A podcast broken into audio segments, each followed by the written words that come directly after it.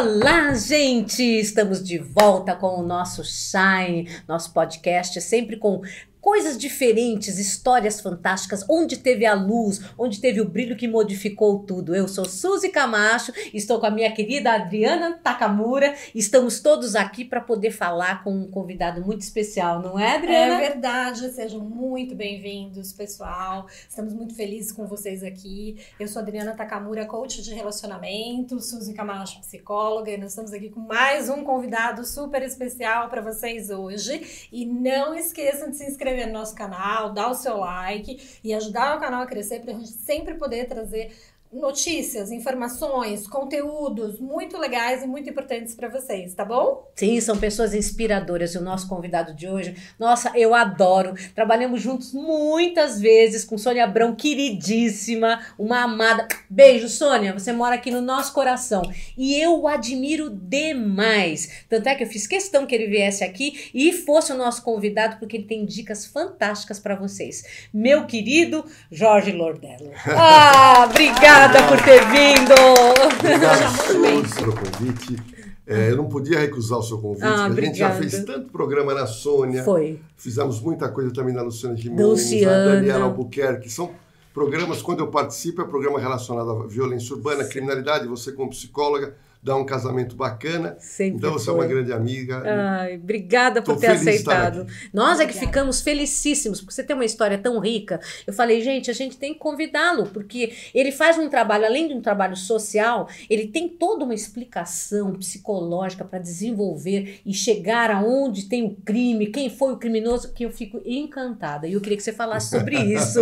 Como é que você começou a sua carreira? Porque você é especialista em prevenção uh, ah, para evitar o crime, né? Sim. Na realidade, tudo começou na, na minha infância. Sim. Porque na, naquela época, o que acontecia? O, o que bombava na TV eram os seriados americanos policiais. Ah. Eram vários seriados. E eu ficava olhando aquilo e eu gostava muito quando tinha algum tipo de seriado onde tinha uma investigação. Tá. Eu era curioso para saber como é que o policial poderia chegar no autor do crime. Uhum. E aquilo foi me, me trazendo algo que me me, me tocou demais e quando eu fui fazer faculdade de direito, a minha todo o meu estudo foi para a área penal. Olha. Então eu me especializei demais na área penal porque eu queria trabalhar como delegado de polícia inicialmente.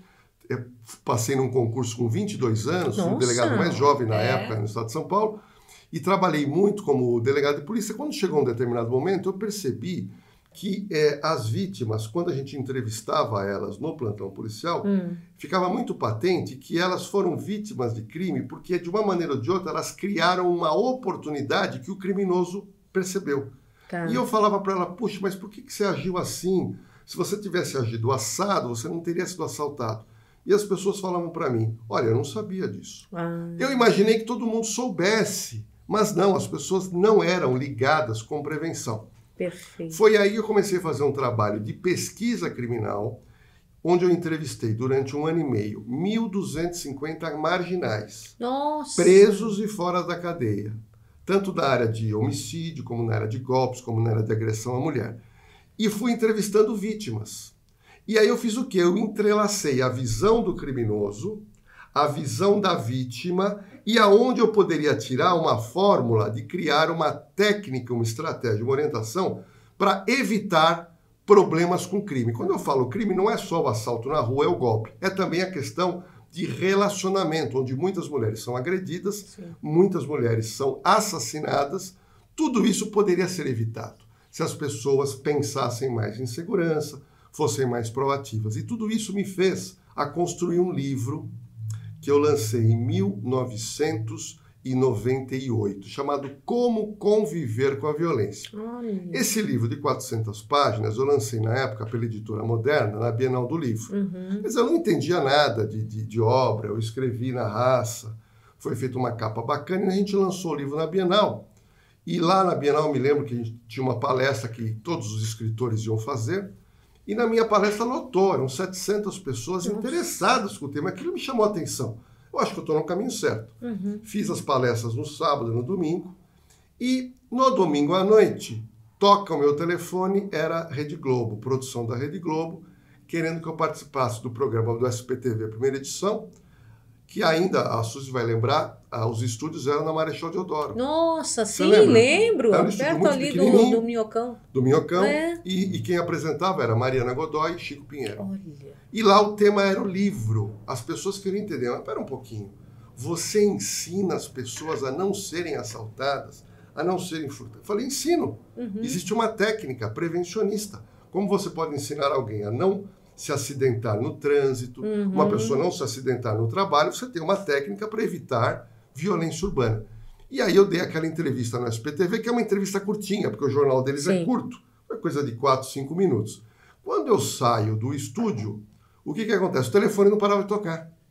Porque um canal, ele é referência de outro canal, Exato. de outros canais. Sim. Quando alguém traz alguma coisa interessante, os outros canais, o pessoal da escuta, e aí, naquela semana, eu praticamente passei todos os dias Dando visitando todos os programas, uhum. porque as pessoas falaram: pô, tem um cara aí que é desconhecido, que se propõe a trazer segurança para as pessoas sem utilizar carro blindado, sem utilizar arma, sem utilizar, sem utilizar nada. A única arma que eu ensino você adquirir é utilizar a sua arma interna, que é você agir preventivamente. Perfeito. E a partir daí, a gente começou a participar de programas de televisão falando sobre dicas de segurança. Foi quando ah, o irmão da Sônia achou muito interessante o Elias Abrão e convidou para participar de um programa com a Sônia Abrão, porque tinha um crime na época para ser discutido. E lá eu não fui falar sobre dica de segurança. Eu fui explicar uma coisa que eu conheço muito, que é a área investigativa. Hum. Então ali eu, eu pude dar uma visão para o fato de especialista. Uhum. Então, isso aquilo rendeu muito audiência, o pessoal gostou da maneira como expressava, e a Sônia começou a me chamar. E aí, outros programas também na mesma linha, uh, quando tinham esse tipo de. precisava de uma análise, isso todos os canais. Desde o canal maior, o canal menor. Uhum. Então, eu, eu virei, de uma hora para outra, uma referência, tanto de dicas de segurança, como, de, como especialista em comentar casos de grande vulto no Sim. E isso se tornou uma realidade na TV brasileira. A área de violência urbana era uma área colocada meio de lado. Sim. E hoje ela tem uma proeminência em todos os canais. Uhum. Vocês podem reparar. Sim. Hoje você tem Sim. horas e horas. É e uma coisa que eu participei do início foi quando não existia isso que eu vou contar para vocês da TV brasileira, foi quando surgiu um caso onde morreu uma pessoa famosa e não sabia quem cometeu o crime. Uhum. Não sabia. E o Brasil inteiro parou. Quem era? Daniela Pérez. Ah, uhum. Uma jovem apareceu morta lá no Rio de Janeiro e o Brasil inteiro queria saber. E ali começou um trabalho investigativo. Mas foi um trabalho investigativo porque ela fazia a novela da época, ela era a principal da novela, uhum. ela era a artista na época mais famosa. E ali nós começamos a fazer o quê? Uma cobertura diária na Sônia Abrão. Uhum. E os outros canais foram percebendo e, e o interesse daquilo. Uhum. E o interesse. E aquilo se tornou, vamos dizer, entre aspas, um reality show. Uhum. Que é uma história da vida real contada na TV no dia a dia. Uhum. Ou seja, uma cobertura que ela tem começo e você não sabe qual vai ser o final. Porque o final seria quando que nós vamos descobrir o verdadeiro autor desse crime. E depois de descobrir o autor, as pessoas querem saber da condenação. Sim. E o processo normalmente demora meses uhum. para ter o tribunal do júri uma condenação. E as pessoas ficam ligadas. Então, houve um start no caso uh, Daniela Pérez, e aí a imprensa percebeu que aquilo era algo diferente. Sim. E na Sônia, a cobertura sempre foi a melhor. E eu vou dizer o porquê. É um programa à tarde de duas horas. Uhum. Então você podia dissecar o problema em duas horas. Sim. Sendo que os outros programas falam um pouquinho. Uhum. E eles querem tratar de diversos temas. Sim, sim. O Elias Abrão, a Sônia Abrão fizeram o que? Não, vamos pegar só esse caso.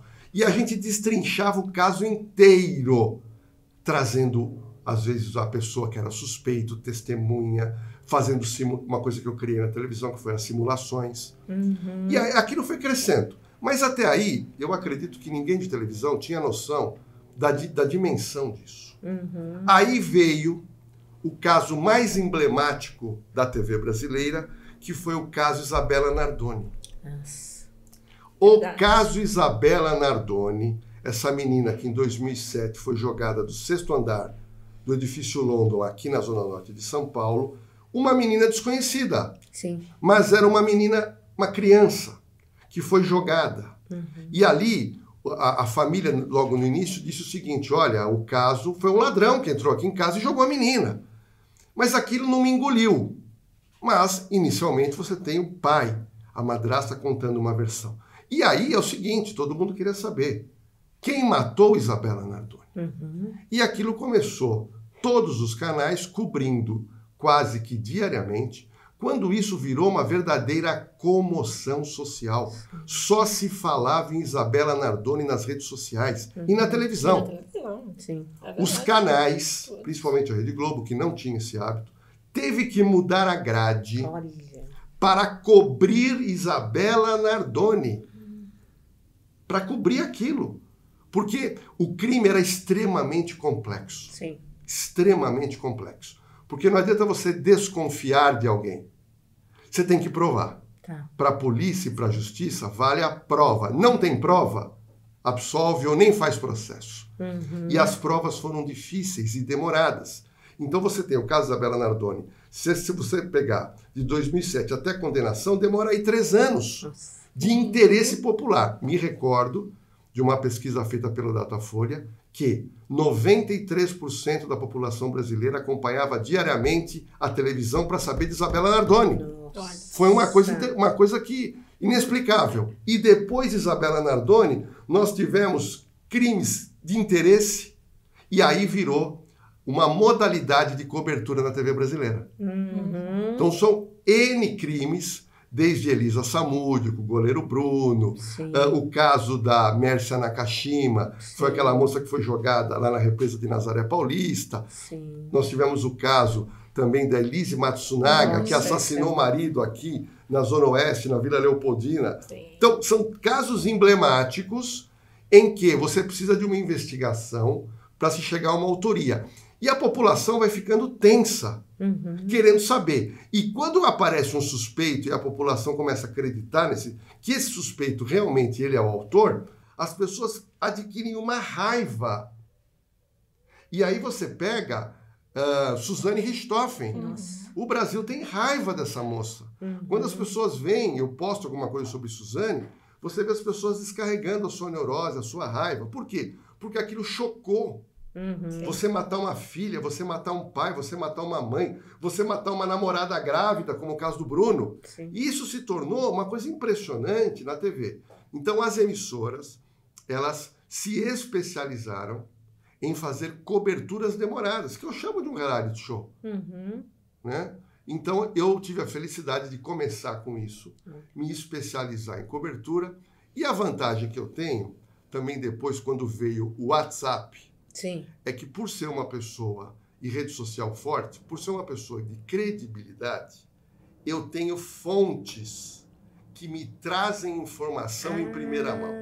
Pelo WhatsApp? Eu recebo, olha. olha, eu tenho fontes do Brasil inteiro, de gente que me acredita no meu trabalho, e eles mandam para mim, nenhum canal tem. Entendi. Eu tenho essa informação, vou passar para a Rede TV, nos programas, ou faço um determinado comentário, porque acaba chegando hoje para mim uma imagem, uhum. um áudio, ou alguém que fala: Lordelo, aconteceu isso. Lordelo, foi assim. Uhum. Sem contar que todos os crimes de repercussão caem aqui para mim. Ah. Eu tenho aqui, para vocês terem uma noção, de mais ou menos de, de grupos de policiais, uhum. de pessoas envolvidas com segurança privada, mais ou menos eu devo ter no meu, no meu celular mais ou menos 3 mil pessoas no Brasil. Nossa! Então é uma, eu recebo todo dia uma que bateria de, de, de, de, fotos, de vídeo, uma bateria. Pra, eu, eu vou verificando, tem muita coisa interessante, mas Sim. que você. Às vezes lá no interior da Bahia tem um cara, o cara me manda. Sim. Mas quando o crime é de repercussão, eu fico ligado 24 horas no meu WhatsApp. Por quê? Eu sei que vai chegar coisa Sim. na frente para a gente poder analisar e passar para o público é, a análise da, daquele documento. Uhum. Eu me lembro muito da, daquele cantor que morreu naquele acidente de trânsito, aquele cantor famoso, o sertanejo. Como é que ah, o é, Cristiano, Cristiano. Né? Cristiano Araújo? O Cristiano Araújo. O Cristiano Sim. Araújo, quando aconteceu o acidente, eu fui, acho que, a primeira pessoa que recebeu aquele vídeo horrível da autópsia do corpo. Hum. Eu recebi aquele vídeo logo, hum. que é um vídeo que você não pode mostrar em TV. É, sim. Não pode mostrar em TV. Hum. No caso recente agora da, da cantora Marília. Marília, eu recebi as fotos imediatamente. Nossa. Eu vi, quando eu vejo as imagens do avião, eu vejo as imagens, eu, e, e, e tinha uma, outras fotos de pessoas sendo removidas hum. com o corpo tampado. Uhum. E aí eu abri a internet para ver. Alguém da produção da Marília disse: Olha, Marília está bem. Está bem, é. Ah, Só que quando eu vi as imagens do avião com a minha especialidade, eu falei: é praticamente impossível alguém sobreviver. Mas tomara que, por uma sorte milagrosa, tenha acontecido com ela, uhum. saiu com vida. Mas uhum. a, a, a, a queda do avião, naquela altura, é praticamente impossível, porque o corpo ele é jogado numa velocidade, numa força tão grande que não há como resistir. Uhum. Se você resistir, você vai estar praticamente tetraplégico, uhum. paraplégico, e é muito complicado. E ali eu já, para mim, eu já percebi que ela teria, teria morrido e depois de algumas horas foi confirmada a morte dela. É. E tudo aí começa uma investigação em cima disso. Então, é, eu me especializei nesse processo. Eu tenho essa felicidade de, de, de ter um bom nome, as uhum. pessoas confiam no meu trabalho. E outra coisa, a Suzy me conhece bem, eu não faço sensacionalismo. É verdade. Eu não grito. É verdade. Eu não chamo ninguém, ah, o vagabundo. Uhum. Eu gosto de, de, lidar com o público, porque eu estou entrando na casa é, das pessoas. É verdade. É eu, acho, eu acho que eu prendo atenção levando para o público uma informação que ele não tem. Uhum. Ou uma análise que ele não tem. Exatamente então eu faço um respeito com o público, mas eu levo sempre. As pessoas, quando me veem na TV Polor, dela vai trazer novidades. É verdade. E aí a gente consegue trazer audiência né, hoje para a Rede TV. Uhum, sem dúvida. E qual foi um caso assim? Você estava falando que foi muito emblemático para você, que você percebeu quem teria sido criminoso? Olha, eu poderia ficar aqui com todos os casos que eu fiz, são casos emblemáticos. Uhum. Eu tive acesso aos advogados, advogados. Eu tive acesso àquela coisa que está lá embaixo, que às vezes a gente não pode falar em TV. Tá. tá. Mas eu vou, o programa aqui teria que ter assim, alguns dias para a gente falar de tanto carro emblemático. Quando eu vou em festa, Sim. casamento, aniversário, as pessoas se aproximam. Lordelo, o que aconteceu no casamento? Eu começo a falar. Suzy, junta 30 pessoas. Todo, todo mundo, mundo tem para, interesse. É? A pessoa quer saber Virou de crime. Palestra, é, né? Crime chama atenção. uhum. Mas eu me recordo, existe uma coisa muito interessante, talvez vocês não saibam. Investigação de homicídio hum. de autoria desconhecida, você tem que ir no velório. É velório. Explica ah, isso. Olha isso, é velório. É mesmo? Por quê? Homicídio é velório. Por quê? No velório você tem a conversa de boca. Hum. No velório você tem a observação do que está acontecendo. Hum. Então, quando é homicídio, e geralmente o homicídio ele está ligado a alguma pessoa perto. Concorda? Sim. O homicídio não é uma, uma, coisa aleatória. Ninguém vai matar alguém que não conheça. Ele uhum. mata porque tem um motivo. motivo. Eu sempre digo, ninguém morre de graça. Uhum. Existe motivo. Uhum. Então eu vou atrás do motivo. Então velório, eu, adoro ir em velório. E na época da Suzane Richthofen, um crime bárbaro, Sim. porque não, não me entra na cabeça um casal de idosos serem mortos a paulada dentro de casa e roubaram porcaria. Uhum. Isso o criminoso não faz. Uhum. Quando eu, eu, tenho essa imagem, eu vi, isso é crime de mando. Uhum. Isso não é um latrocínio, não é um latrocínio, não é um assalto. Na minha uhum. cabeça. Sim. Você começa a formar um quebra-cabeça. Tá. E aí eu falo, bom, vamos no velório. Vamos no velório. Bom, o velório foi concorridíssimo. Uhum. Por quê? Porque era um casal de classe média alta, morto dentro de casa, a Paula é uma coisa diferente. Com certeza. E na realidade a mídia, ela quer divulgar o quê? As coisas diferentes. Sim. Exemplo, divulgar um furto de carro, um roubo de carro é uma coisa comum. É, uhum. a, a, imprensa não vai ficar divulgando, ó, oh, roubaram um carro na rua tal. Não, você vai divulgar um caso diferente. Sim. e aí eu estive lá, a imprensa estava lá, e eu quando vi, chegou a, a pessoa fundamental, é a família. Sim. São os dois irmãos.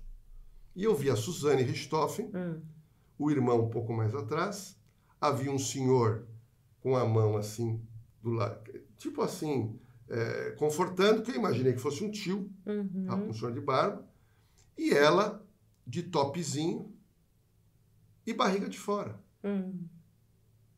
Aquilo Já chamou me atenção. chama atenção. Sim. Aquilo me chama atenção. Uhum. Aí eu faço uma análise em seguida do choro. Não é todo mundo que chora, a gente tem que entender isso. Sim, Não é todo mundo claro. que chora. Tem gente que chora, tem gente que fica calado. É. Mas ela tentava chorar e a lágrima não saía. Então aquilo também, analisando as questões de, de movimento de corpo, análise corporal, também me chamou muito atenção. E o pior é quando eu fico sabendo que no dia seguinte ou no outro dia, na mansão onde eles moravam, alguém ali comemorava o aniversário, agora não me lembro, foi feito um churrasco. Era dela o aniversário. Era Era? dela. Era dela. É.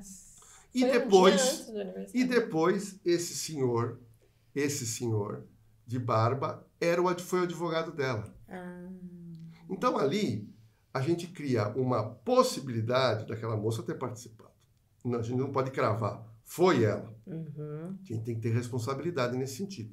Mas era uma possibilidade. E aí as provas foram acontecendo, acontecendo. E aí ficou evidente que era ela. Uhum. Então, para mim, aquela cena marcante Sim. foi a cena. Uma outra cena marcante para mim foi na morte da Mércia Nakashima. Vocês lembram? Que ela, Lembro. ela namorava com um ex-policial militar, que era Sim. advogado, não sei o quê. Ele sempre negou e nega, ele está preso e nega o crime. Uhum. E eu estava conversando numa reunião com a Sônia Branco, Elias Abrão, com o Luciano Caproni, com o Marmita, com o pessoal dela lá, e eu sempre gostei de fazer diferente. E eu falei, olha, primeiro a ideia que eu tive foi a gente construir uma maquete no altar de Açua Hum. e a gente fazer toda uma encenação com bonequinhos. Olha. E aí a Margarete, irmã da Sônia, que é Sim. muito habilidosa, ela construiu uma maquete perfeita. Hum. E aí vinha a câmera perto, Suzy, você não acredita, parecia que você estava no local do negócio. Nossa. E eu fui, eu comecei a explicar algumas teorias da investigação. Certo. Beleza. E aquilo rendeu, as pessoas gostaram demais. Dois dias depois eu cheguei para Elias e falei, Elias, vamos no local do crime. Uhum. Mas qual que é a ideia, Lordelo? Falei, ah, se você me arrumar um, um, um carro igual, Sim. que era um Honda, se não me engano, um Honda Fit prata, arruma um carro igual, atores, vamos no mesmo Nossa. horário e nós vamos no local. E aí foi toda a produção da Sônia Abrão e nós fomos lá para sentir o local. Que coisa. Porque uma coisa é você falar, represa, Sim. você está lá. Uhum. Bom, chegamos lá, era um decidão, paramos o carro e estamos ali acertando câmera, áudio, essas coisas todas. Quando eu olho, eu vejo um barqueiro passando. Hum. Hum, boa, hein? E eu não sei se vocês se lembram, o crime começou a ser esclarecido Uhum. Por- quando um pescador Foi. que estava Isso, do outro lado da represa pescando, Uhum. ele vê um carro vindo, depois ele ouve uma gritaria, ouve um tiro e o carro foi empurrado. Uhum. Nossa, até me arrepia. Isso Sim. mesmo. E isso é uma história de uma testemunha. Você não sabe se é verdade ou É, não. Porque sim. tem gente que é maluca. Sim, faz Uhum. questão até pra. Não sei se vocês sabem, quando desapareceu a irmã do Vitor Belfort, que é desaparecida até, Até hoje, hoje. É. eu me recordo bem que estava praticamente desistido de achar a irmã, quando aparece uma mulher falando muito bem e ela fala: Eu sei onde está o corpo enterrado. Nossa. E aí a imprensa na época foi todo mundo, eh, gente para escavar, e eu falei: acharam o corpo dela, porque essa Uhum. mulher falando com uma. Então, E aí? Assertiva. vasculharam tudo aquilo, não tinha nada. E a mulher era biruta. Ah. Então a, a- a gente sempre tem que ter muita cautela. Mas Sim. nesse caso, nós temos essa informação. Uhum. E aí, qual que foi a ideia? Cheguei para o Luciano falei, Luciano, vamos tentar contratar esse barqueiro para a gente ir para o outro lado. E ver se dá E aí nós fizemos lá um acordo visão, com né? ele. É. Fui eu, fomos o, cinegra, o, o câmera, fomos para lá, ficou outro câmera para cá.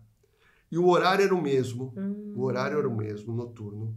Todo mundo naquele silêncio. E aí, nós simulamos os gritos. E, e um, e um- e um disparo, um barulho Olha. simulado. Para mim, o que eu queria saber é o seguinte: se eu conseguiria Ouvir. ver e ouvir que a distância era grande. Tá. Então eu estava com a câmera, então nós pudemos reproduzir aquela cena do carro descendo. coisa.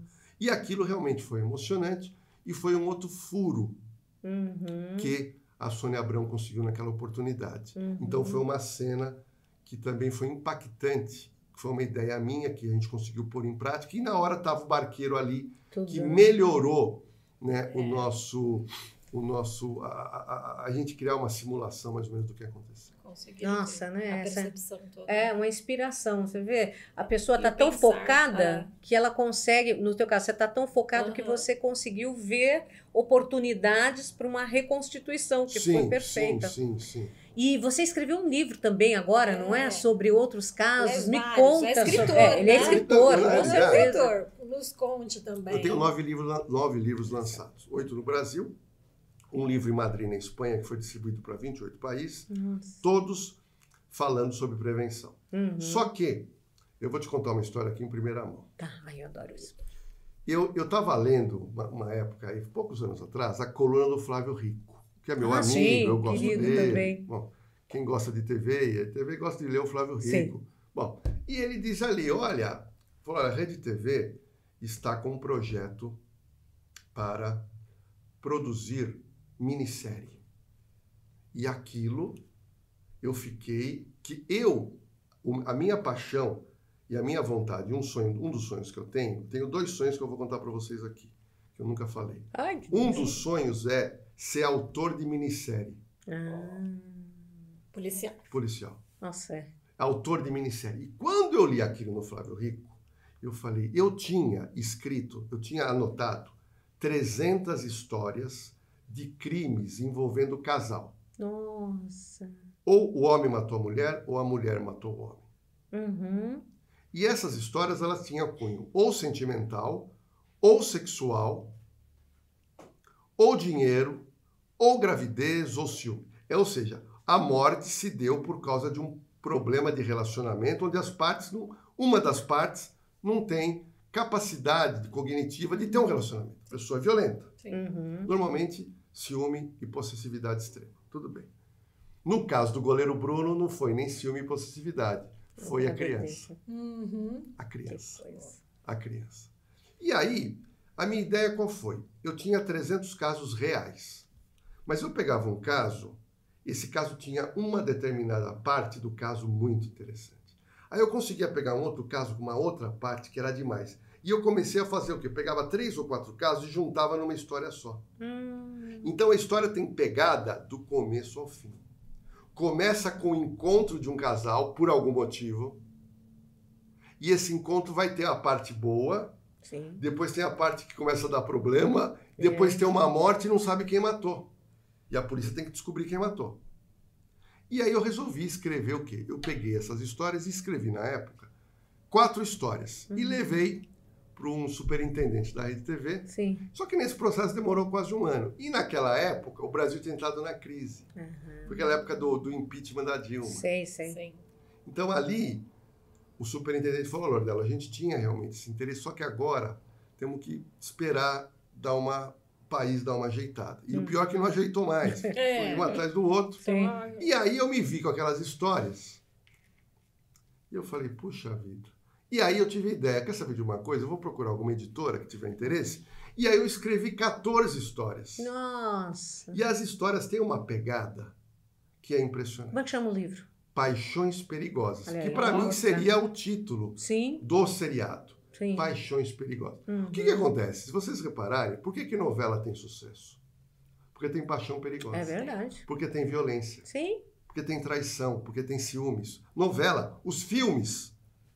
Então você imagina você fazer um seriado que termina num dia, ou às vezes alguns capítulos, só com essa pegada. Sim. Então eu peguei, lancei o livro, foi lançado aqui na ali na Livraria Cultura da Rua Alameda, Santos com a Sei, sei. ali que foi e foi, pô, e para minha surpresa, porque quando a gente lança o livro, a gente nunca sabe quantas pessoas vão. Sim. Uhum. E foram 750 pessoas. Que beleza. E eu, e eu recebi Parabéns. gente da Bahia, você não acredita, Minas Gerais, Que Curitiba, beleza. gente que pegou um avião para me dar um presente. Gente. Eu fiquei, eu saí de lá assim com a cabeça, eu falei, caramba, como é que pode uma pessoa sair do estado Já dela pensou? uma quarta-feira com reconhecimento chuva? né, do trabalho. É. E, e esse livro a gente lançou e, e eu já mandei esse livro para algumas pessoas importantes. Quando foi lançado? Foi lançado. A pandemia começou 2020, 2018. Uhum. Só que é o seguinte, o que eu sinto na TV hoje não está tendo produção nesse É, sentido, em nenhum agora não. canal. É verdade. Nenhum Tudo- canal. Hum. Mas eu entendo que no, no momento certo, alguém Sim. vai me ver como um escritor, Uhum. e- ou para que eu possa orientar um escritor a criar essas minisséries que é uma, seria uma paixão. Fantástico. E Olha. me fala assim, quando você trabalhou como delegado, você foi percebendo ah, como é que falava a pessoa inocente, como é que falava a pessoa. Dá umas dicas pra gente, assim, o que, que Exatamente. você nota quando uma pessoa fala que aquilo, hum, tem alguma coisa aqui que não Olha, cheira eu vou bem. dar uma dica para você descobrir. Hum. É uma técnica de interrogatório, Hum. é uma técnica de entrevista para você descobrir quando a pessoa está mentindo. Nossa, passa pra gente. E aí, vamos fazer aqui uma brincadeira. Vamos lá. Vamos lá. Você, mulher, ou você, homem, que está Hum. desconfiado da pessoa que você tem um relacionamento, você não precisa ir atrás da pessoa. Você vai utilizar a técnica que eu vou te ensinar agora. Nossa, vai bombar. E Ótimo, você, e você vai descobrir se o seu, se o seu, se o seu amado, o seu namorado mentiu para você ou não. Ixi, Ótimo. Vai bombar. Ó, E isso Conta eu fiz gente. muito, né? Eu fiz muito isso na, na Sônia Abrão, fiz muito isso no programa da Luciana Gimenez com pessoas que. Bom, eu vou contar um caso aqui, depois me lembro, só para a gente não, não esquecer. Você lembra daquela moça que acusou aquele pastor famoso, deputado federal, em Brasília? De Não. estupro? Ah, sim, sim? Eu lembro, esqueci o nome lembro. dela, você Sei, lembra? sei, sei, sei. Ela caiu, ela caiu comigo lá na Luciana Gimenez e eu apliquei a técnica da entrevista Como nela. é que foi? E ela ficou torta. Hum, Ela ficou torta. A uhum. partir da. Porque o pastor. Como é que ele chama o pastor? O, o- a- o pastor, ele não podia sair de casa. Porque você imagina, uma mulher bonita, que trabalhava lá, que rodava lá Brasília, ela vai, vai, vai faz um boletim de ocorrência de, de estupro contra o cara. Uhum. Ele não podia sair mais de casa. Sim. E aí todo mundo vai inicialmente acreditando na vítima. sim. Mas vamos voltar primeiro. Ai, eu tô louca pra saber como é que você descobriu. Ai, tá no suspense, Mas- mas gente. vamos voltar aí Vamos lá, na técnica para você descobrir um mentiroso. Tá. tá? Então a técnica é o seguinte: a técnica, o mentiroso, ele mente no geral, Hum. mas ele não consegue mentir no detalhe. Dá um ele mente exemplo. no geral. Hum, No detalhe é impossível, porque é mentira. certo. Então eu vou criar aqui, hipoteticamente, uma mulher casada que tem um marido. E esse marido, no final de ano agora, ele, ele disse para a mulher: Olha, eu estou saindo aqui da empresa, mas eu não vou aí com você para casa agora, porque os nossos amigos aqui da, da empresa, a gente vai fazer um happy hour aqui na Vila Madalena, a gente vai fazer um happy hour lá. Ah, tá bom, bem, fica à vontade. E ele foi fazer o happy hour. Então, chegou em casa, ele costuma chegar às 6 horas, 7 horas, chegou 11 horas. Até aí, tudo bem. Só que a mulher está desconfiada.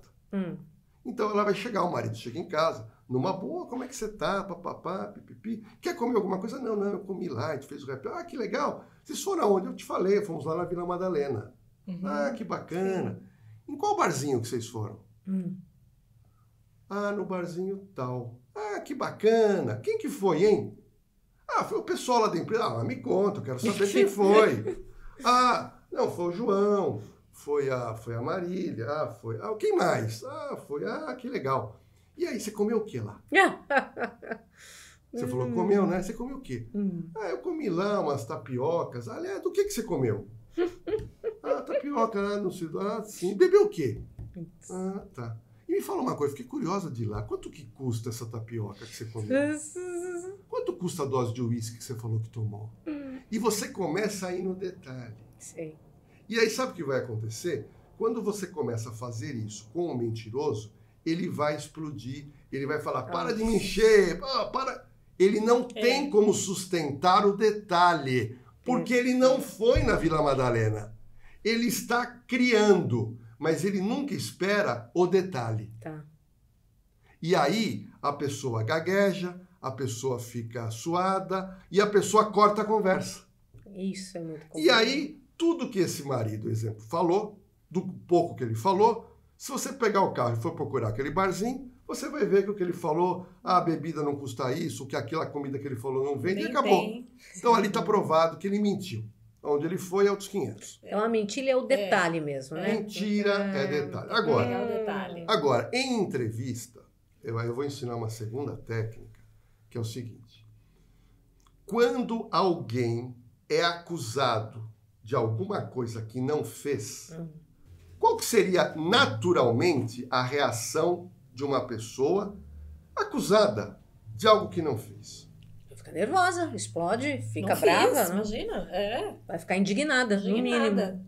Hum. Você fica indignada. Claro. E eu dou o seguinte exemplo, já fiz isso em palestra. Você está numa festa, ou você está no seu ambiente de trabalho, e uma pessoa percebe a subtração do celular. Sumiu o celular. Aí essa pessoa, tá todo mundo lá conversando, ele falou, olha, sumiu meu celular. E aponta, Pronto. olha Sandra, o negócio é o seguinte, me entrega o celular, hum. Que eu sei que foi você. E você no meio de um monte de gente, e não foi você. Hum. Qual que é a sua reação?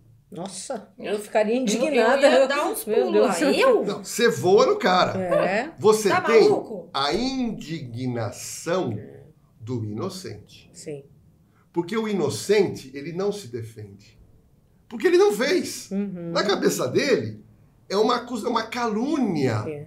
Agora, imagina em todos os crimes famosos, onde você tem alguém, ou um policial, ou alguém de uma família, te apontando, você matou a fulana de tal. Olha a gravidade disso. Olha a gravidade. Uhum. Alguém te acusar de um crime gravíssimo, de um roubo, de um, de um homicídio. E aí a pessoa vai num programa de televisão e começa a se defender. Uhum. Ela não tem indignação, uhum. porque ela não consegue. Ela tenta se mostrar uma, uma vítima do caso, de um engano, mas ela não consegue ter indignação. Uhum. Ainda mais um programa de TV, onde a pessoa está ali meio que apertada. Hum. E isso foi o caso da moça, então? Que... Então, o caso, Como é que foi? O caso dessa moça hum. foi muito interessante. Por quê? Porque vá, alguns dias já havia sido noticiado. Sim. E aquilo ganhou uma repercussão muito grande. Porque o, o, o, deputado é pastor, tem uma igreja, e acontece um negócio desse. Uhum. Então, ela foi entrevistada e ali como uma vítima. Eu não, eu, é óbvio, eu jamais ia apertá-la. A pessoa, claro. você a princípio, você tem que dar votos ao que ela tá, está dizendo. Uhum. Mas eu, eu, por ser convidado para participar do programa da Luciana, e ela aceitou, ela vai ter que responder. Sim. Uhum. Eu, qui, eu quis fazer uma cronologia daquele negócio. Tá. E o pior, eu sou especialista em análise de risco para condomínio. Hum. E, e, o deputado mora num, num apartamento funcional. E um apartamento para entrar e para sair, você tem regras. Uhum. Sim. Você tem câmeras. E eu comecei a pontuar detalhes. E eu fui na. Eu queria saber detalhes. Até para entender a acusação. Uhum. Então, detalhes da chegada, detalhes da entrada, detalhes do que aconteceu lá dentro, uhum. de quando ela saiu, os detalhes, com quem ela conversou, com quem ela não conversou, estava machucada. E ela se embananou. Uhum. Ela se embananou. Ela se embananou porque. Não era verdade, né? Não, não conseguia hum. destrinchar. E depois de 15 dias, mais ou menos, a Luciana trouxe o pastor. Que é um direito dele, é óbvio, para poder dar a versão dele. Só que, daqueles 15 dias que se passaram, a própria polícia do Distrito Federal foi atrás desse tipo de prova e já desqualificou a acusação. Nossa. Então ele já tinha ido, quando ele foi no programa, ele já estava numa situação que ele já não era mais visto e apontado como estuprador. Uhum. Mas teve uma cena que me tocou, que eu estava na, na maquiagem da RTV, ele entrou e ele me viu, uhum. e ele veio, ele veio, me deu um abraço e me agradeceu. Olha. Falou, olha, Lordela, sua participação naquele programa fez eu fez, me fez poder sair de casa. Hum. Porque eu não tinha mais coragem de sair. Ele me falou isso. Meu Falou, não tinha mais coragem de sair de casa. Uhum. É, Porque as pessoas te veem, né? as pessoas te, já te julgam, acusam. É, exatamente. Porque já hoje tá é assim. Você, é. Então, foi também um já tá caso, tá foi um programa emblemático, uhum. um programa tenso, em que a gente pôde colaborar com a verdade. Sim. Não é colaborar com sensacionalismo, que é uma coisa que eu não gosto. Claro. Mas é esclarecer. E naquele, naquele dia ficou muito claro, depois do meu, nas minhas redes sociais, muita gente já começou Muita gente que estava acusando o pastor, ali já levantamos inicialmente a dúvida. Sim. E depois a Polícia Civil do Distrito Federal apurou e, e concluiu que não aconteceu. Nossa. Então, é, isso são fatos que acontecem e são marcantes. E, Jorge, e, e, essa técnica que você falou também, por exemplo, um psicopata, que já é um mentiroso contumaz, vai funcionar? Vou explicar uma coisa. Há um erro na TV, há um erro que algumas pessoas cometem na TV e as pessoas fora da TV. Uma pessoa cometeu um crime grave. Exemplo, Elise Matsunaga cortou o marido, colocou numa, numa, numa, numa mala, uhum. jogou o marido fora. Todo mundo já fala, ah, é psicopata. Uhum. As pessoas tendem a pegar um crime de violência e relacionar com psicopatia. E isso não é verdade. O psicopata, você tem diversos graus de psicopatia. A maioria não é violento. Uhum. A maioria é o cara que faz sacanagem no serviço, uhum. sacanagem na família. Ele tem esse grau de psicopatia, que é o cara que não tem sentimento. Exato. Então, mas há uma mania de alguns apresentadores. Olha, ele cometeu esse crime horrendo, é um psicopata. Psicopata, só quem determina é um profissional da área uhum. de saúde mental que faz um laudo e, e aponta esse fulano de tal é psicopata. Por exemplo, muita gente fala que Suzana, Suzane Ristoff é psicopata. Não existe laudo nesse sentido. Uhum. Ah, ela é dissimulada, ela, ela é dissimulada, mas ninguém, não existe ninguém cravou que ela é psicopata. Porque as pessoas falam psicopata para tentar desfigurar ainda mais a imagem daquela pessoa, mas isso é um erro tecnicamente. Uhum. O que eu posso dizer para você, se a sua pergunta é inteligente, nós, no nosso convívio normal, nós somos pessoas boas. E somos pessoas educadas, somos pessoas que trabalham e que respeitamos. Nós, nós aqui, a maioria das pessoas não tem contato com violência. Uhum. Eu tive contato com muita violência. Vocês nunca tiveram. E eu pude aprender, entrevistando criminosos em cadeia, que existem pessoas que nascem com uma índole boa, uma pessoa carinhosa, e tem gente que nasce com uma índole agressiva. Ele não é psicopata. Vou dar um exemplo. Lutadores de MMA. Sim. Eles nasceram com uma personalidade voltada para aquela agressividade. Uhum. Porque eu já fiz karatê, um pouquinho, um pouco de judô, mas eu gostava de fazer como luta. Eu não tenho agressividade para fazer aquilo. Uhum. Você precisa ter, é uma coisa meio que in natura. Só que existem pessoas que nasceram para agressividade para matar. Uhum. Então vou dar um exemplo. Você pega uma briga num colégio, duas pessoas estão brigando, você derruba o seu desafeto. A pessoa que tem consciência, ela dá um chute na barriga. Mas ela não vai dar um chute na cabeça. Exatamente. Porque na cabeça, ele sabe, sabe que ele. Ele fala, na cabeça não. Então ele tem um limite. Sim. O violento fala que se dane, pô. E pá, e é, chuta, a, cabeça a cabeça e mata o cara. Exatamente. Então você tem o psicopata e você tem o violento. Uhum. Porque é o cara que é violento, ele não é psicopata. Ele gosta de violência. Uhum. Eu tenho alguns amigos, vocês devem conhecer, vocês já devem ter conhecido gente que gosta de brigar. Ah, sim. Gente que te encontra, ah, eu fui em tal lugar, arrumei confusão. É. O outro briga na pancada. Não mulher, que mulher é mais discussão. Sim. Mas homem que briga direto. Tem cara que pega um Uber, arruma briga. O outro É. pega. arruma- Ele, ele não percebe. Ele não percebe que ele é o brigando da história. Uhum. Que é a natureza. Que é a dele. natureza. Ele tem que fazer um trabalho com um psicólogo para ele, pra ele se Claro. entender. Então, eu, eu- quando eu faço essas coberturas, eu jamais é psicopata. Uhum. Jamais. Por quê? Só quando um, um profissional da área de, de- de emocional vai falar, é psicopata. Sim. Agora, tem outro caso que eu lembrei agora, muito interessante, e vocês devem ter assistido, que é aquela chacina naquela casa de policiais militares que Ai, matou a família. menino. Ah, eu lembro. Família Pesseguini. Uhum. Sim. Família Pesseguini. Aquele caso emblemático. Toda a família morta numa casa. E nós começamos a fazer a cobertura na Sônia. Sim. A Sônia me chamava. Mas a gente faz o quê? Uma cobertura técnica. E ali, outros profissionais começaram a ventilar que era uma facção criminosa. Hum, Muito interessante. sim. E até que surgiu um vídeo que apareceu o garoto dirigindo o carro. Vocês lembram? Lembro. Uhum. Uhum. E ali eu juntei o quebra-cabeça, para mim ficou muito claro É. Antes do laudo da perícia da Polícia Civil, antes do laudo, para mim ficou muito claro. O garoto matou a família e cometeu suicídio. Uhum. Ficou muito claro. Mas eu evitei de dar minha opinião, Sim. porque era uma coisa mais de experiência, eu precisava trazer um pouco mais de provas. Foi aí que a perícia soltou o laudo para todas as emissoras, um laudo de 400 páginas, um laudo de uma habilidade fantástica, porque o caso ganhou uma notoriedade, Sim. foi caprichado aquilo.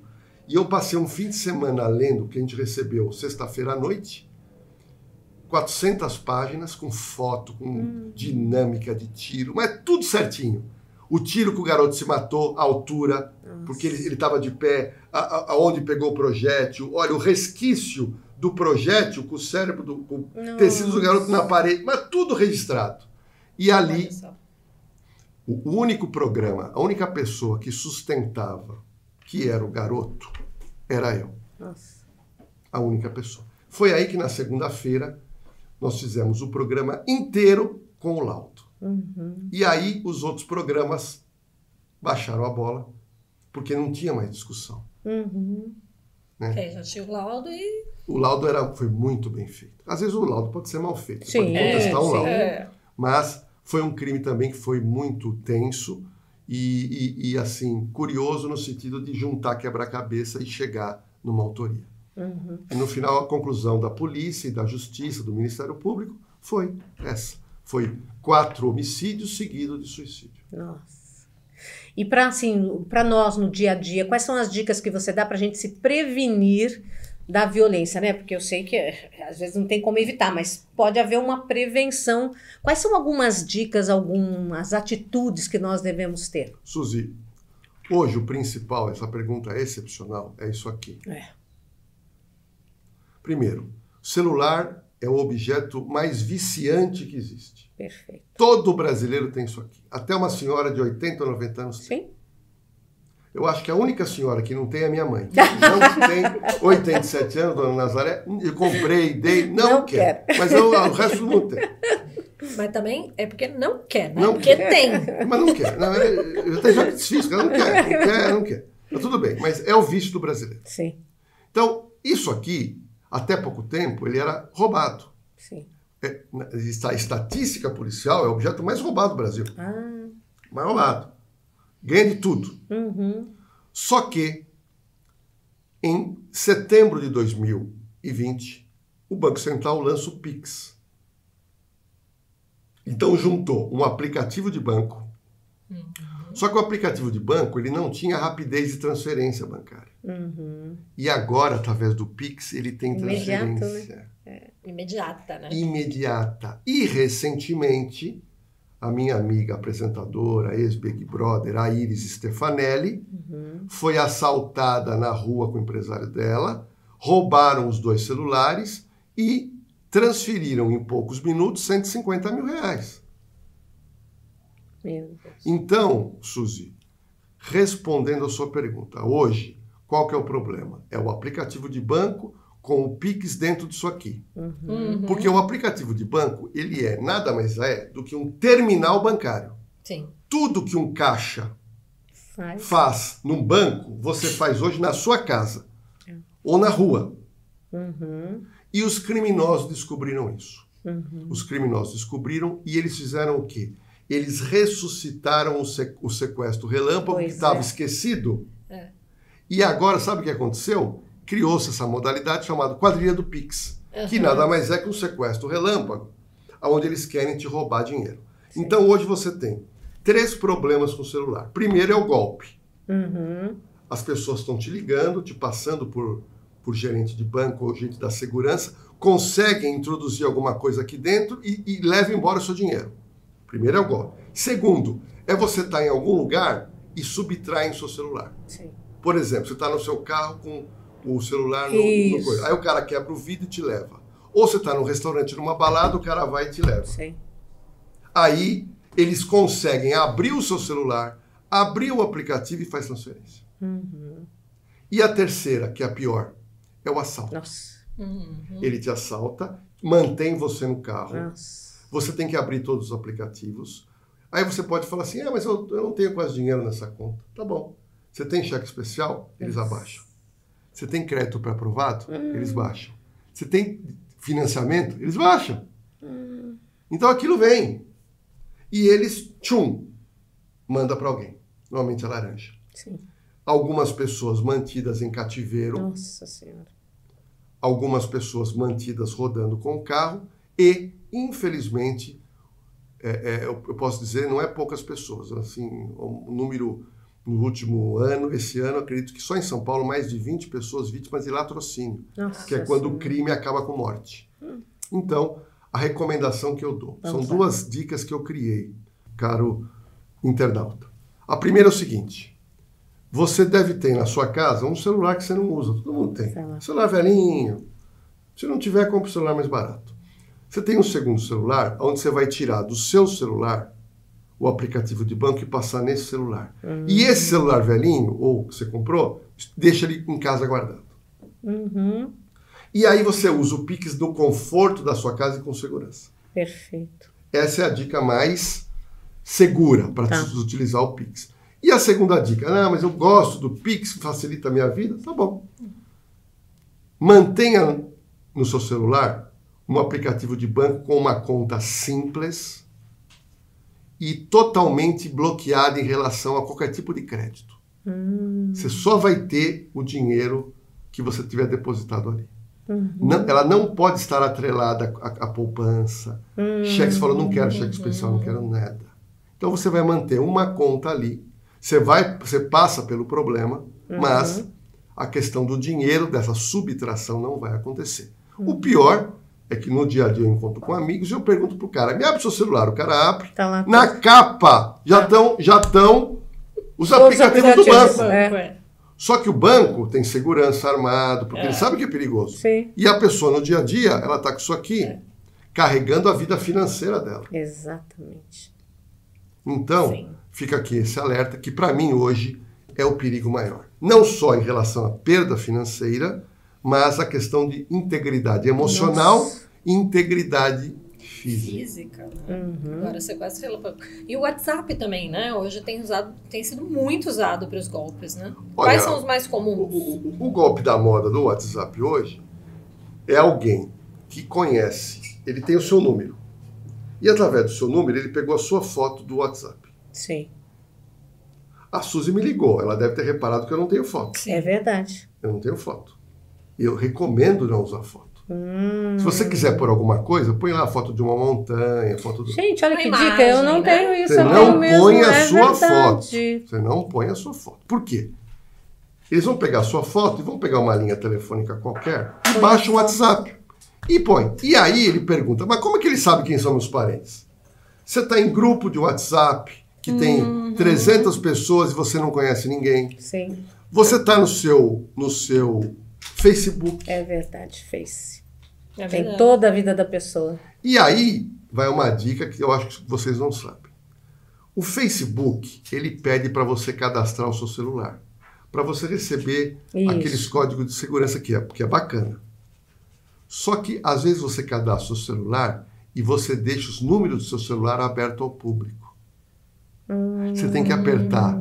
Você pode apertar para não aparecer para ninguém, para aparecer só para quem você determina que, que você segue, que você permitiu seguir, e, e, tem o outro que é público. Sim. É, e tem um você... público. E aí o cara tem o seu número, ele tem a sua fotinho, ele criou, ele vai no, no WhatsApp de todo mundo que você está lá, fica pesquisando quem bobeou e tá o um número. Uhum. E aí ele vai lá, olha, olha, eu troquei o celular, ou esse celular aqui agora é só para contato. Ó, dá, dá um toquezinho primeiro. Uhum. E depois vai pedir dinheiro. Uhum. É isso é mesmo. Isso mesmo. Hum. Olha essa, quanta dica. semana já teve lá. Meu Deus. Teve. Ah, Agora, tem uma dica aqui para homens. Aí, vamos lá. Hum. É o golpe que eu chamo o golpe da gatinha. Ué, como é que é isso? O golpe da gatinha. Hum. Eita. O golpe da gatinha é o seguinte: quadrilhas especializadas começam a utilizar, ver, verificar perfil no Facebook de homem casado e com uma situação financeira aparentemente melhor. Tá. Aí, um perfil de uma moça jovem manda um direct pro, pro homem. Uhum. Um direct assim, olha, puxa, você é meu tipo, ó. Uhum. E o cara fala, oh, poxa, e o cara, homem é bobo, né? Sim, quando homem vê. É e aí ele, ele troca uma bate-papo, a mulher é, eu tô carente, papapá. E aí eles migram para o WhatsApp. Hum. E aí a coisa começa a ficar mais picante. Sim. E esse ficar mais picante, o que, que acontece? Ela pega e manda um nude. Ah. Mas a pessoa que está mandando, às vezes nem é mulher, às vezes é um homem. É. Sim. É fake total. Mandou. E aí fala, manda um nude para mim. Hum. Aí o bobo manda. Ah. Aí quando a pessoa pegou os nudes, o que, que vai acontecer? Um homem, um voz de homem, voz Sim. grossa, vai e fala, olha, você deu em cima da minha filha, que é menor de idade. Hum. Isso é crime de corrupção de menores, isso é abuso. O cara fica branco. Claro. Aí o cara fala: já vi no seu Face, você é casado com fulano de tal, sua Jesus. filha é fulano de tal, seu sócio é fulano de tal. Eu vou espalhar tudo isso aqui. Minha filha está em pânico. Eu estou precisando gastar com a minha filha com, com um psicólogo e você vai ter que pagar.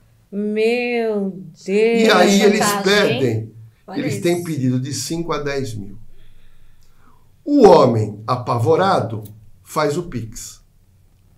Quando o homem faz o Pix, depois de dois dias, a gente é uma gíria que chama de repique. Uhum. Liga uma outra pessoa contando uma história da, que é da família e quer mais dinheiro. Ai, Jesus. Aquilo não, não termina. É. E o cara não dorme. É, claro, claro. O cara não dorme. Claro. Então, esse golpe da gatinha. Hum. Então, homens, estão vendo? Não pode cair em golpe. Só seguir a linha reta. Não, é. Seguindo a linha reta, você não tem Já problema. Não tem problema, com Mas, certeza. A, a mulher, olha... eu sempre digo para os meus amigos casados, a mulher que vem do nada. É.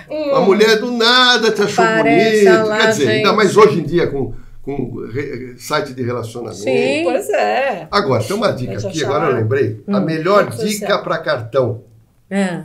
De crédito de banco. Melhor dica. Qual, qual? Essa dica é incrível.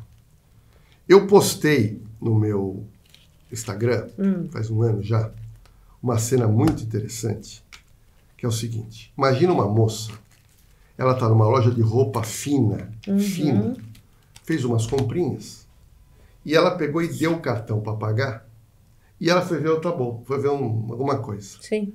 Quando ela sai, a moça que estava no caixa pega Ai, e faz pum, frente e verso.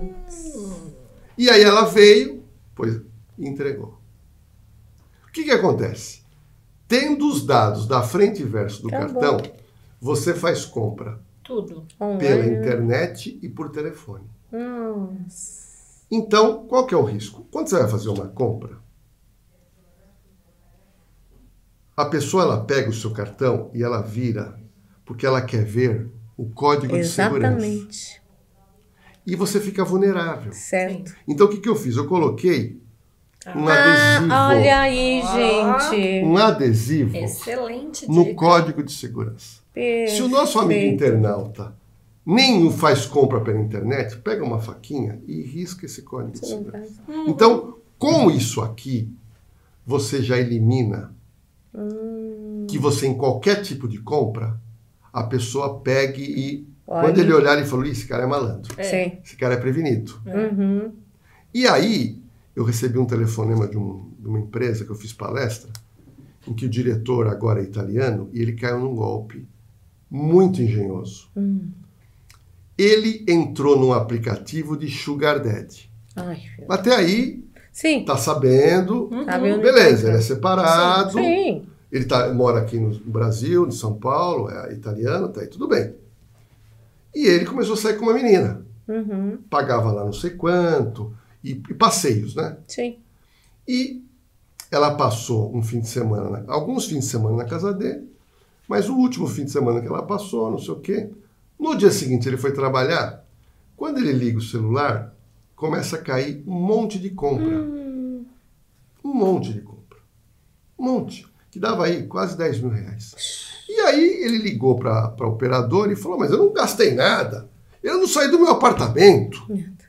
E aí começou uma investigação. E aí a pessoa falou assim: Olha, não foi golpe eletrônico, golpe digital. O senhor fez compra com um cartão físico. ele falou, não, mas domingo eu estava com a minha namorada. Uhum. Aí qual que foi a conclusão? E aí é um golpe. É um golpe. Tanto pode a mulher fazer como o homem. Sim. Uhum. Ela, Suzy, carregava na bolsa dela duas maquininhas de débito. Gente. E ele, como ele, ela estava com ele já quase três semanas, toda vez que ele ia pagar, ele digitava a senha. Então ela, Ela ela decorou a senha. Então, quando ele foi tomar banho, ela pegou os cartões dele e ela estava com duas máquinas. E ela começou a pá, pá, pá. E essas máquinas, sabe, sabe, sabe como são abertas? Por estelionatários. Porque hoje você, você compra uma máquina dessa já cadastrada pela internet, Nossa. que cai numa conta aberta por laranja. Nossa, que Meu quadrilha Deus, também. muito engenhoso. Não é engenhoso? Com Então- certeza. Hoje está tendo esse problema também. Então fica aí uma Fiquem dica atentos, hein? que pode acontecer alguém estar com uma máquina de débito consigo Olha. e é, sabendo essa senha e tendo o cartão, fazer um gasto. E tá do seu, a pessoa, o inimigo está Do seu lado. lado. E, e aquele o golpe agora do, de aproximação, né? O, que cartão de aproximação agora virou um problema, né? Quer dizer, era para ser bom é. por causa da Não, não, pandemia, é, que você não digitava pergunta- nada. Agora- essa pergunta e agora? é bacana, essa pergunta é bem legal, porque essa tecnologia é feita para nos ajudar. Sim. Só que o criminoso, isso sempre. vulnerabiliza. Então, eu, eu não tenho, mas existem aqueles cartões com Wi-Fi, né? Que Sim. é uma tecnologia que você aproxima. Tudo bem. Só que eu não sei por quê, até 200 reais não precisa pôr senha. Ah. Que é para facilitar. Sei. Então, você aproximou, Pronto. debitou. acabou. Acima de 200, você põe a senha. Tudo Uhum. bem. O que, que o malandro brasileiro? Porque o brasileiro, o malandro, ele não quer trabalhar. Sim. Impressionante. né? Então ele faz o seguinte: ele está no, no metrô, ele está numa festa, ele está no shopping apertado, ele está numa loja agora final de ano. Ele pega uma maquininha que faz a leitura. Então ele põe na maquininha lá 199 reais. Aí ele pega a maquininha, Suzy, vai se aproximando das pessoas no ônibus, no metrô, e ele encosta a maquininha perto da bolsa da mulher. E aí? E se ela tiver um cartão habilitado com isso, pum, ele faz a Passou. compra. Meu Deus. Então, eu tenho recomendado para quem gosta desse tipo de tecnologia, você pode ter um aplicativo no seu celular que, que para você fazer essa compra utilizando esse sistema, você tem que desbloquear. E depois que você fez a compra, você bloqueia o cartão. Então aí não faz mais a leitura. Nossa, dica ótima. Mas tem muita Dica gente que ótima, perdeu, mas- que perdeu dinheiro. mas- é, é, muita gente tá falando isso. Você não pode sair com o cartão na bolsa porque vem um. Não, numa festa apertada, as pessoas você não sabe, tá, tá encostando. Sim, sim. Né? É. Nossa, Lordelo, amei, É amei. Você tem cursos que você dá sobre isso? Então, Como é eu, que eu funciona? faço palestras em empresas, em associações há muitos anos. E eu queria deixar minhas redes sociais, Por porque favor. a- quem gosta de segurança, tanto investigação, casos da moda, como dica de segurança, você pode ir no meu Instagram, que é o arroba Jorge Lordelo Oficial, Lordelo com dois L's. Facebook também, Jorge Lordelo. E eu criei um canal no YouTube que é muito legal, que não tem o meu nome. Ele chama-se Não Caia na Roubada. Ai, que ótimo. Então são, são vídeos de 6, 7 minutos só para ensinar segurança. ótimo. Então cada coisa que eu falei aqui tem um videozinho lá no YouTube do Não Caia na Roubada, que é muito bacana. Muito Nossa, ótimo. excelente. Tudo prevenção, para todo mundo conseguir Sim. se precaver. Agora, eu com contei, eu tá contei, pra, eu difícil, né? contei pra você pra gente finalizar. Eu contei o meu sonho que ia ser. Ah, você ia falar Faltou dos dois, é, exatamente. verdade. O, o primeiro sonho é ah, Ser ser autor. autor. de minissérie. Sim. É. E o segundo sonho. Estamos lançando aqui o sonho, que é para É, o sonho tem que pôr pra fora. Tem né? que ser, ele se Alguma materializa. emissora aqui, né? E outro, outro segundo sonho é ter um programa ao vivo na TV, é, policial, Hum. mas completamente diferente do que tem aí. Como seria? É. Então, eu não vou contar o Ah, modelo, senão porque pega porque a nota. é uma coisa que com a minha, eu, meu, meu diretor é um cara que também é muito inteligente, a gente criou um modelo, porque o que acontece? Se você assistir todos os programas, não é, não é demérito, são Sim. formatos que eu admiro, eu assisto todos, Sim. eu assisto todos, não é demérito. Mas todos os grandes apresentadores, os programas são iguais, Uhum. desde manhã até a noite. Mostra um vídeo de crime, faz um comentário, Uhum. mostra um vídeo de crime, faz um comentário, mostra vídeo de crime. Então, esse é um formato. Então, Sim. eu não faria algo, repeti algo igual. Sim. Então a gente criou um formato para tratar de coisas factuais, mas com outro formato, e que é um sonho. Uhum. Já bateu na trave, na RTV, tá vendo, tá é, a vida você tem que ter é, você tem que ter garra, insistência e paciência. Sim. Né? Exatamente. Vai acontecer. Vai acontecer. Mas são certa. dois sonhos aí que a gente tem que mirar. Porque se não tiver sonho na vida, você não vai para frente. Não, com hoje certeza. você tem um programa, né? Então, o modelo hoje, dele. Então, hoje eu apresento Operação de Risco, que é um programa é, extremamente criação da Rede TV, é um reality policial. Uhum. Operação de Risco embarca é, câmeras especializados nesse tipo de coisa. A gente coloca câmera na viatura, Incrível. câmera no policial, o policial, o, o câmera uhum. acompanha e nós acompanhamos a ocorrência, começo, meio e fim. É verdade. Imagens que ninguém tem. Então você já passou algum episódio aí dramático, perigoso? Não, não gente, nós, nós, pegamos, nós pegamos situações de estresse com a polícia, mas preservando sempre a, a segurança do nosso cinegrafista. Existe uma técnica, porque o nosso cinegrafista não pode correr, correr risco. Claro. Sim. Mas a gente já mostrou as câmeras que a gente embutiu na viatura, nos policiais, os áudios. Então, imagens inéditas que ninguém tem. Uhum. Porque é uma, é uma, imagem que foi captada no começo, meio e fim. Então, eu vou dar um exemplo. Nação, Nós né? tivemos né? um caso recente. Nosso câmera estava numa viatura da Força Tática da Polícia Militar em São Paulo, patrulhando. Você não sabe o que vai acontecer. Sim. Quando eles verificam uma caminhonete de luxo, novinha, o policial suspeitou, consultou a placa, a caminhonete era roubada hum. no dia anterior. Nossa. Aí a viatura vai atrás, manda o cara parar, o cara vira a primeira direita e começa a fugir. E a viatura perseguindo e, e as câmeras que a gente embutiu estão lá, o câmera atrás. E 20 minutos de perseguição. Ao vivo. O que, que, que fez esse rapaz? Ele vai para uma comunidade carente, para uma favela. Hum. Porque lá era o terreno dele. Sim. E na comunidade só passa um carro. Hum. Sim. Sabe o que o garoto fez? Você não vai acreditar. Ele vem com o carro, ele viu uma senhora tomando sol na, na calçadinha que era mais curta. Ele, ele enfia o carro na, na calçada, passa por cima das pernas da senhora. Meu Deus. Anda mais 20 metros, ele vira o volante, ele desce do carro aos 20 km por hora em movimento e sai correndo. Ou seja, ele trava a rua, e ele sabia que o policial ia socorrer a mulher. Claro, sim. Tudo isso nós captamos a imagem, ao vivo. Só que haviam outras viaturas também cercando. E prendemos o cara Nossa. depois. Nossa Senhora. Então, o sucesso do né? programa é. é mostrar em tempo real com o trabalho do policial. Então, hoje nós temos é, o programa é exibido em dois horários e formatos assim um pouco diferentes. Hoje, é sexta-feira, toda sexta às 23 horas e sábado, que a gente chama de episódio inédito, às 22h10. Uhum.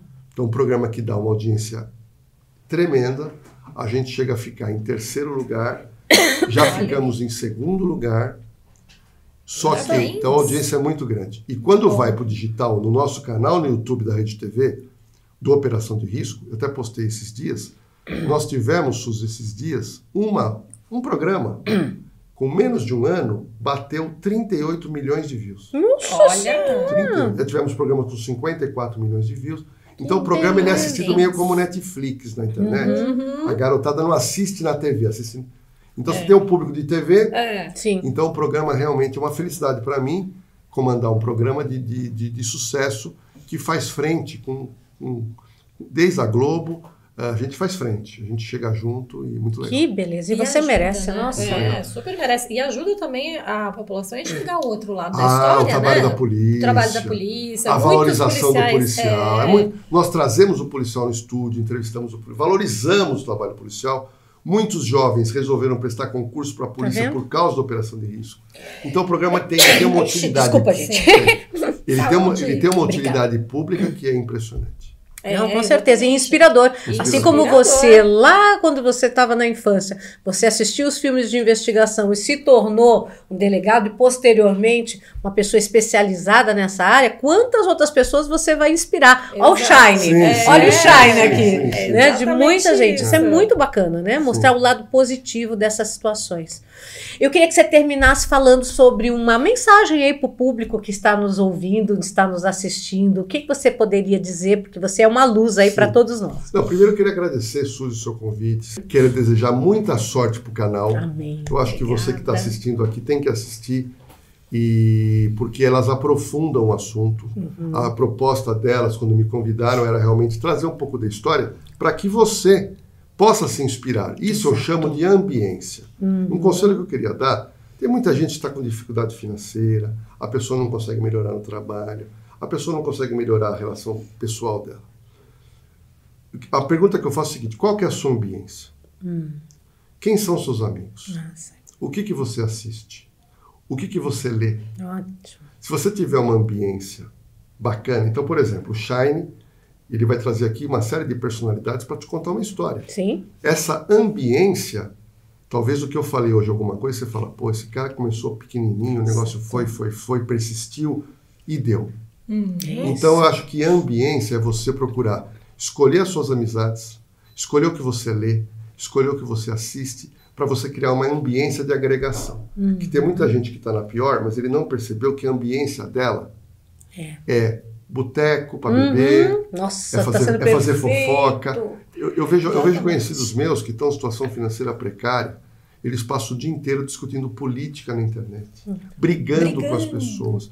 Qual que é a ambiência na sua vida? Uhum. A ambiência, Suzy, determina o que você vai ser. Perfeito. Perfeito. Você tem que ter amizade com pessoas que você que te inspirem. É isso. Não é. pessoas fofoqueiras, pessoas agressivas. Então, fica um recado, eu acho que da minha vida, que eu aprendi essa coisa da ambiência. Nossa, perfeito. perfeito. Que luz, meu Deus. Que luz. E é. tem algo mais que você gostaria de nos dizer dos seus momentos aí? Você está tá nas redes, em tudo que. Então, vou, vou mais uma vez aqui, então, minhas, minhas redes, o meu Instagram que eu adoro, que é o arroba Jorge Lordelo Oficial o meu Instagram é Jorge Lordello, ah, o meu canal no YouTube que eu adoro. O meu canal no YouTube foi uma coisa, porque é o seguinte, muita gente tentou fazer canal de dicas de segurança. Sim. E não foi para frente. É verdade. E eu, a Rede TV me chamou, vamos fazer, vamos, uma coisa muito simples. E nós batemos agora quase 350 mil seguidores hum. falando de segurança. Então é muito legal, eu acho que eu trouxe para o Brasil uma coisa que não tinha, que era as pessoas se interessarem por segurança. Tanto é que vocês me perguntaram coisas hoje e que muitas de vocês vão colocar em prática. Com certeza. Então, com a certeza. finalidade do meu trabalho esses anos todos, não só com livro, com palestra, com televisão, é fazer com que as pessoas olhem mais para dentro de si e vejam o mundo com segurança. Uhum. Você vai sair da sua casa, o que você vai levar na carteira? Eu preciso levar o celular? Perfeito. Qual a roupa que eu vou usar? Eu posso esconder alguma coisa que eu tenho aqui de precioso? Uhum. Para que você não precise passar por uma situação de estresse, de um assalto não precise ir para uma delegacia, que tudo isso é muito traumatizante. Nossa Senhora. Eu tive contato com gente que morreu, tive que dar notícia do falecimento gente que adquiriu síndrome do pânico, estresse pós-traumático após um furto de um celular, sim. após é. um vidro quebrado para roubar uma bolsa. Sim, sim. Então é. as pessoas têm que pensar mais em segurança, porque infelizmente Sem nós dúvida. vivemos um país perigoso. Um trabalho Com de certeza. muita utilidade pública, evitando vários problemas, sim. né, físicos, psicológicos, psicológicos né? Com Enfim, certeza. excelente. A gente ficou muito feliz, muito Obrigado. satisfeito você com a sua é presença. Sucesso pro Chay. Ai, muito obrigada. Muito obrigada. Vamos chamar você, você, mais vezes para você contar sobre esses Olha, outros tem, projetos. Tem um muito legal que a gente hum. pode discutir num outro programa, hum. um tema para as mulheres principalmente, que é como reconhecer um homem violento durante o Olha. processo de, de, Porque você tem o primeiro processo que você conhece a pessoa, né? Você não está namorando. Primeiro Sim. você tem um período de conhecimento. Uhum. Depois você tem um período de namoro. Depois, se avançar, tem um noivado e tem um casamento. Sim. Ou, ou juntou. Então, eu ensino para cada período Olha. como é que você identifica uma pessoa que está do seu lado, também pode ser para o homem e para a mulher, é a sim, mesma coisa. Sim. É como identificar, que eu chamo de sinais exteriores da violência. Nossa! Perfeito! Queremos, Olha. queremos. Então, você, quando você perceber esse sinal em alguém que você está fala, opa, não gostei. Uhum. Aí ele fez mais um sinal, opa, não dá. Ah, é. Perfeito. É uma personalidade. Uhum. Já acende então, todos os alertas. Nossa, já está convidadíssimo. Futuro, a pode falar sobre isso que já estamos, legal. olha, Exatamente. gente, fantástico. E é uma realidade que a gente tem que se prevenir, sim. sim. Nordelo, agradeço demais a sua participação. Obrigado, você é um querido. Obrigada Obrigado. por você ter vindo, sim, viu? Muito graças. sucesso. Não, shine, shine, a televisão me deu amigos da, de vida. Nossa. Suzy é uma amiga de vida quando a gente se encontra nos programas. Ai, sempre querido. Então, eu, eu, a, a, legal da ambiência da televisão ambiência. É as amizades. Nós tivemos recentemente o prêmio Comunique-se, uhum. né? que é o, o Oscar do, do jornalismo brasileiro.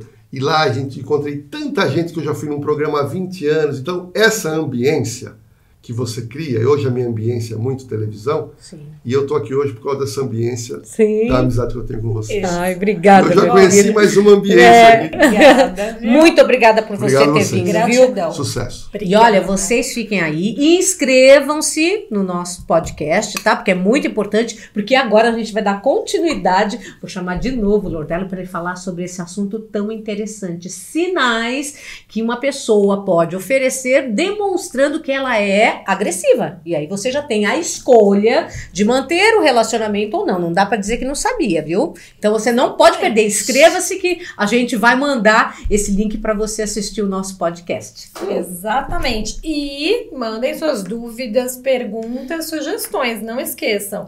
E sempre, né? Dando um like no nosso canal, Com se inscrevendo, certeza. se inscrevendo também no nosso convidado, Jorge claro. Gordello, todas as redes pra gente bombar muito e ter muito shine aí pela frente, né? Muita inspiração, é isso que a gente é deseja para vocês, viu? Um Obrigada. beijo grande e até a próxima. Valeu, tchau, pessoal. tchau. Obrigada, gratidão. Valeu. Legal. É, Você arrasa. Bom, Você arrasa. É, muita coisa, olha, um tema interessante. Né? Muito. passa tão rápido, né? Nossa, olha Foi? isso. Foi.